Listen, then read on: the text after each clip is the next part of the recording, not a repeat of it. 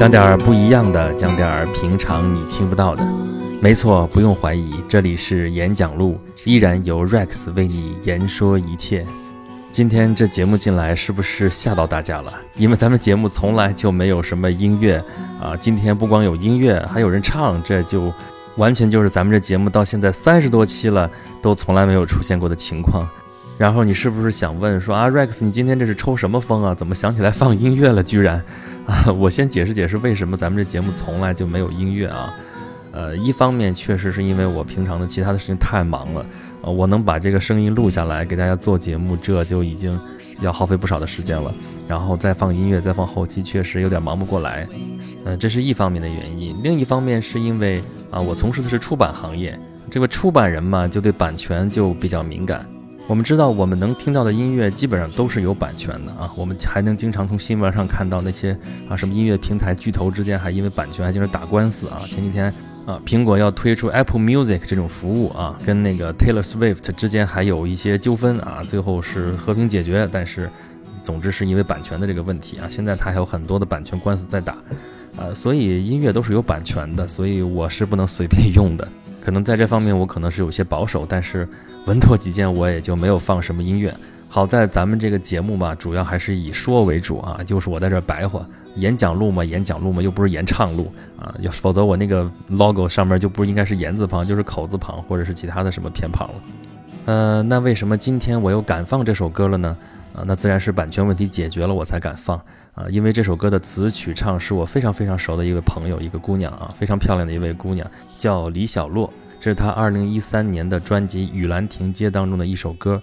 这首歌的主题跟我今天要讲的话题非常非常的有关系，所以我经过她的同意，用在了我们节目当中。那么这首歌叫什么名字呢？啊，我们上一期讲滑铁卢的时候，我们提到说，英国伦敦就有一座桥，就叫 Waterloo Bridge，就叫呃滑铁卢桥。你直接翻译的话是这样啊。有一部电影非常有名，就叫 Waterloo Bridge，然后我们中文翻译成魂断蓝桥啊，我们大家都耳熟能详啊。那么节目当中我就说啊，当时这种翻译实在是有点矫情。你就好好的 Waterloo Bridge，你直译确实不好听。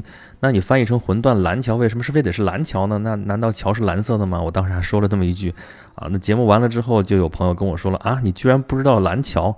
我说怎么了？这个蓝桥有什么典故吗？他就跟我说这是尾声的故事啊，微信给我发的嘛，尾巴的尾啊，小声的声。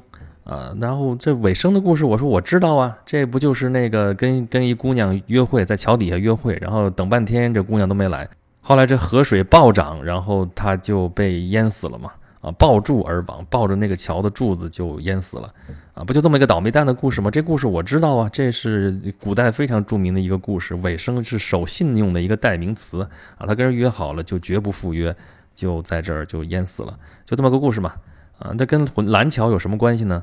啊，我后来一查，可果然有关系，就是因为据说尾生淹死的这个地方，就是这座桥就叫蓝桥啊。那为什么叫蓝桥呢？因为它在我们的蓝田县啊，蓝田是现在西安市下面的一个县啊。这个地方在古代就非常出名，因为有一个成语叫蓝田生玉啊。蓝田这个名字就是从呃，因为它产玉，所以才有的这个名字。因为古代。啊，稍微次一点那个玉啊，就是不是特别好，但是还也很精美。那个玉叫做蓝啊，盛产蓝这种玉的这个地方就叫蓝田。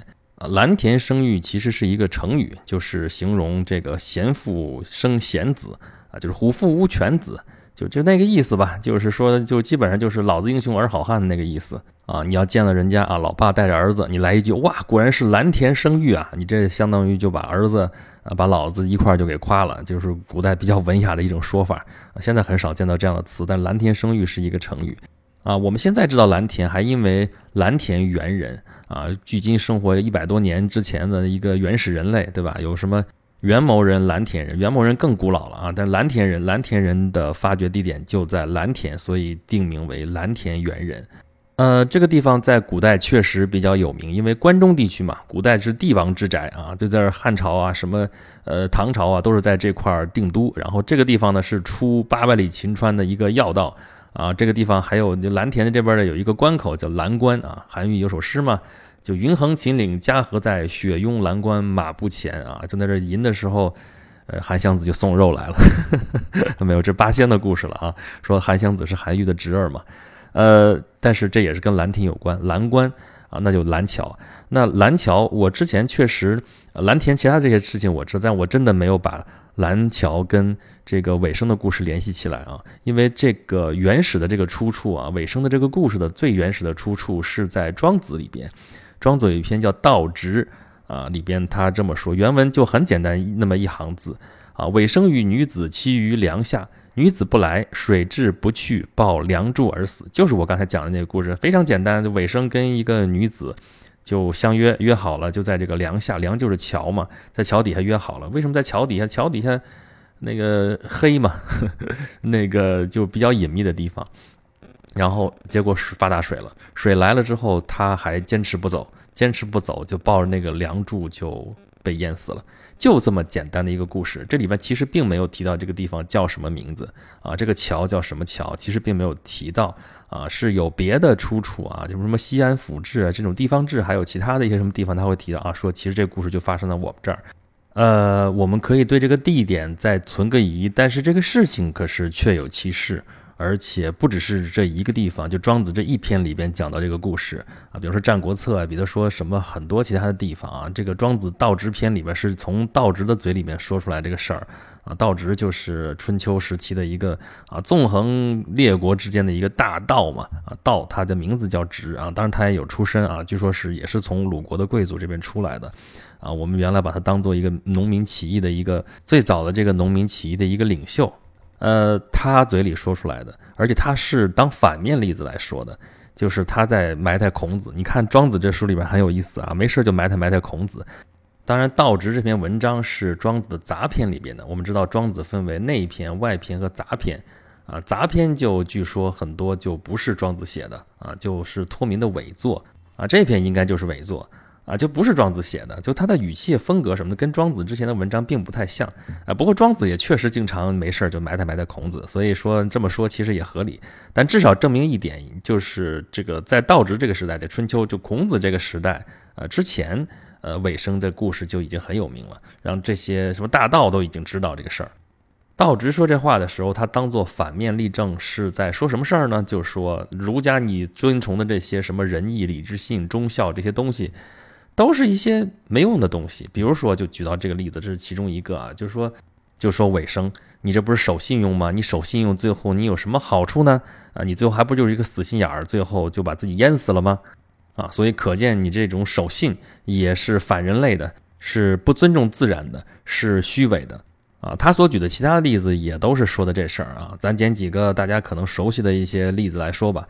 比如说，说起来贤人就说是伯夷叔齐啊。为什么贤呢？就是让国，就是当放着国君不当啊，就跑到首阳山底下去啊，不食周粟，最后怎么着了？饿死了吧，对吧？然后再说那个介子推啊，就我们现在寒食节嘛，清明寒食啊，就是为了纪念介子推啊。介子推当年是跟着晋文公，也是。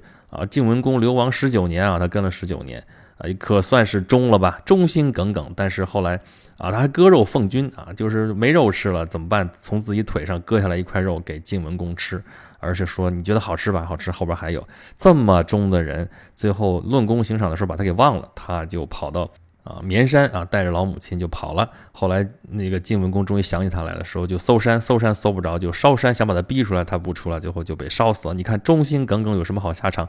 最后不就是这么被烧死了吗？活活烧死了啊！然后就再说，比如就这种尾生这样的故事，你说你守信，守信有什么好处呢？啊，还有什么伍子胥啊、比干这样的什么忠心耿耿的这些人，最后有什么好下场呢？啊，伍子胥沉江啊，比干剖心。啊，这些人啊，都是说你为了这些名声，为了这些名气，然后违反人的天性做的这些事情啊。当然，这个道直篇里边就写的是，孔子本来是来劝道直说，你不要为非作恶了，你就当诸侯，最后怎么着，不得挺好的一件事儿吗？结果最后是有点落荒而逃那个意思。反正不光是没有那个说服道直，最后还是弄得非常狼狈。当然这是庄子写的嘛，啊，实际上孔子怎么样，咱们也不知道。这故事都不见得是真事儿，因为他经常是讲一些故事，是寓言故事，就设喻。啊，就说这两个人说话对话怎么怎么样，其实这事儿可能就没发生过。就是他其实是有可能是庄子写的段子，当然这篇都恨不得都不是庄子写的，但至少这表明了一种观点：说你守什么信呢？像尾生这样的，那不是死心眼儿吗？甚至都不是死心眼儿了，是缺心眼儿嘛，对吧？你这大水来了，你这姑娘你眼看着你都没来，就算他来了那么大水，他能下来吗？你还不赶紧找地儿先逃命要紧，留得青山在，不怕没柴烧啊，是不是？等着大水过去之后，咱们再约嘛，嗯，对吧？来日方长嘛，你何必非死守着今天晚上，非死守着这座桥呢？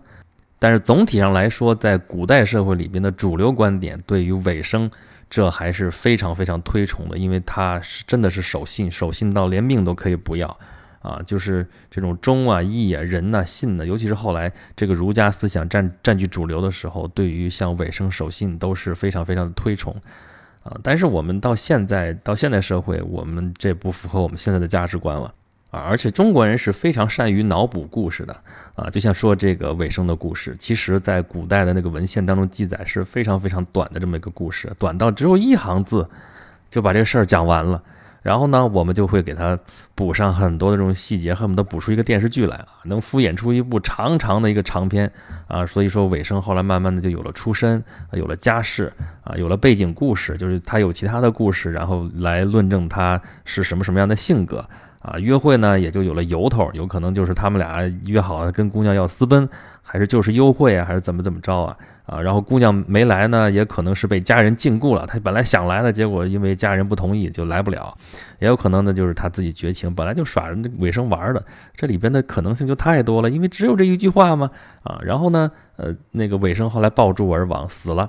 死了之后，那个就有人说，就是这姑娘后来又来了，来了看到他之后呢，要么就是悲痛欲绝，也殉情而死。也有人说，这边就是一边这边葬尾生，那边姑娘就嫁出去了。啊，这些故事我们，呃，肯定都是假的，就是猜中了也是猜中的，蒙的，这都因为史无记载，都是后来脑补出来的事情。所以说我对于说这个蓝桥这个事情，虽然它的这个典故出处也比较早，但是我还是要打一个问号。呃，你把这些情节往里边一放，这基本上这个故事就是一个非常非常庸俗的一个爱情故事。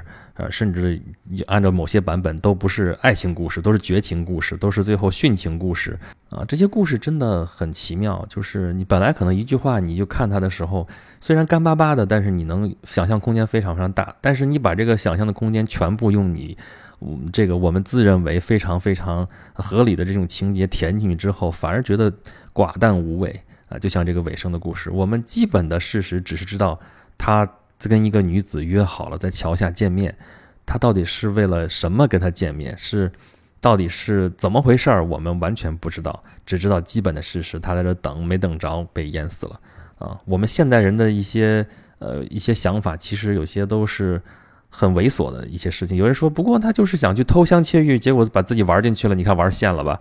啊，也有说他其实就是说，我就在这等，那我在这等，你看我的深更半夜还在这等，好了发水，水都来了，你我那个我没想到自己会淹死啊，但是但是发大水，你看我还在这等，这姑娘如果这时候来了，不就会感动死了吗？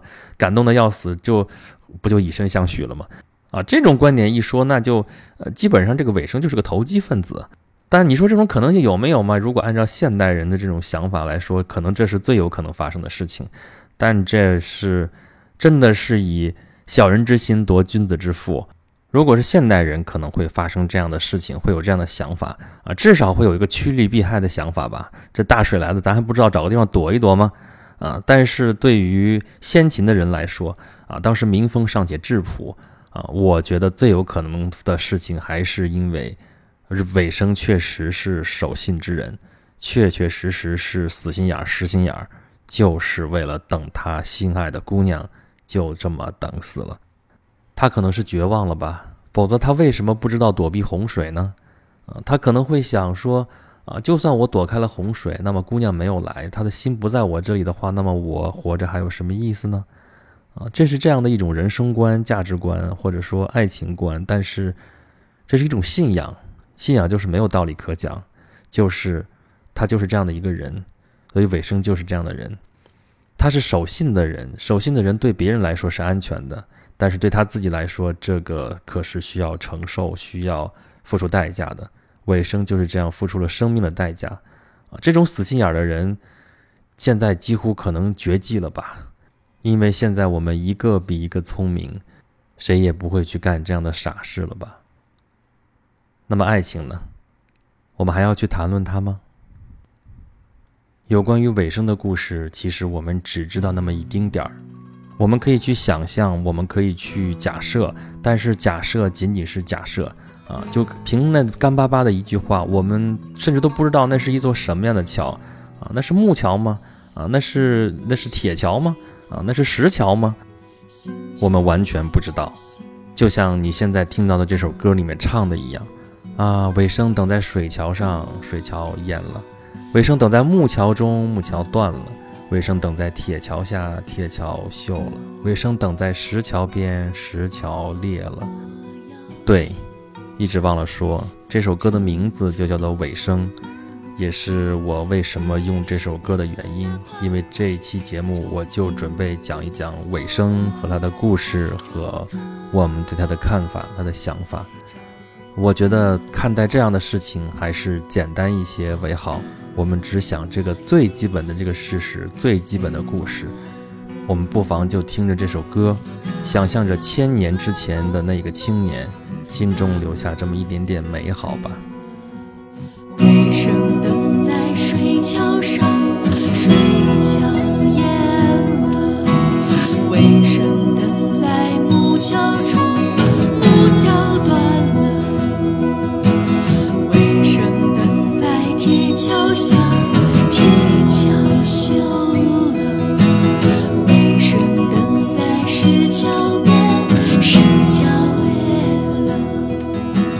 李小洛的歌《尾声》出自他2013年的专辑《雨兰亭街》，他今年出了最新的专辑叫《丰饶之锅》啊，大家可以听到这首歌其实就蛮有特色的啊，跟肯定跟你们之前听到的歌很不一样，很不一样。